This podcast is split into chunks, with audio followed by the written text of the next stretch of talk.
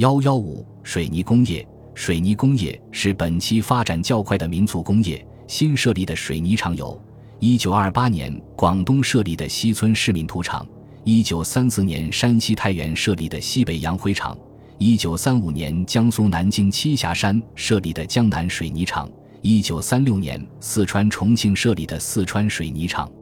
中国幅员广大，建设殷切，几家水泥工厂的产品不足以供应全国的需要。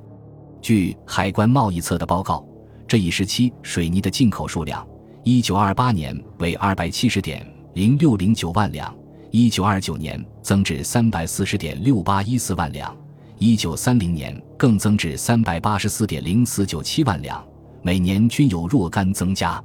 进口水泥主要来自日本。日本运销中国的水泥每袋售价还不到国产水泥价格的三分之二，以低价打开中国销路。由于日本水泥在中国市场倾销，华商水泥企业之间的竞争也日益剧烈。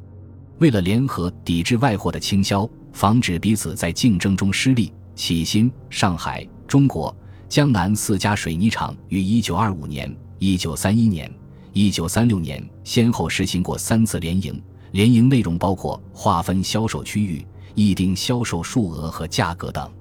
南京政府于一九三四年七月施行进口税新税则，水泥进口税率每一百公斤增至金单位八角三分，使水泥输入大减，促进了国产水泥的销售。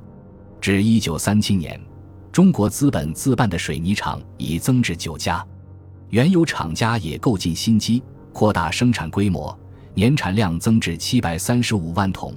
不仅供应本国水泥的需要，而且产品远销海外南洋一带，打下了中国水泥业的初步基础。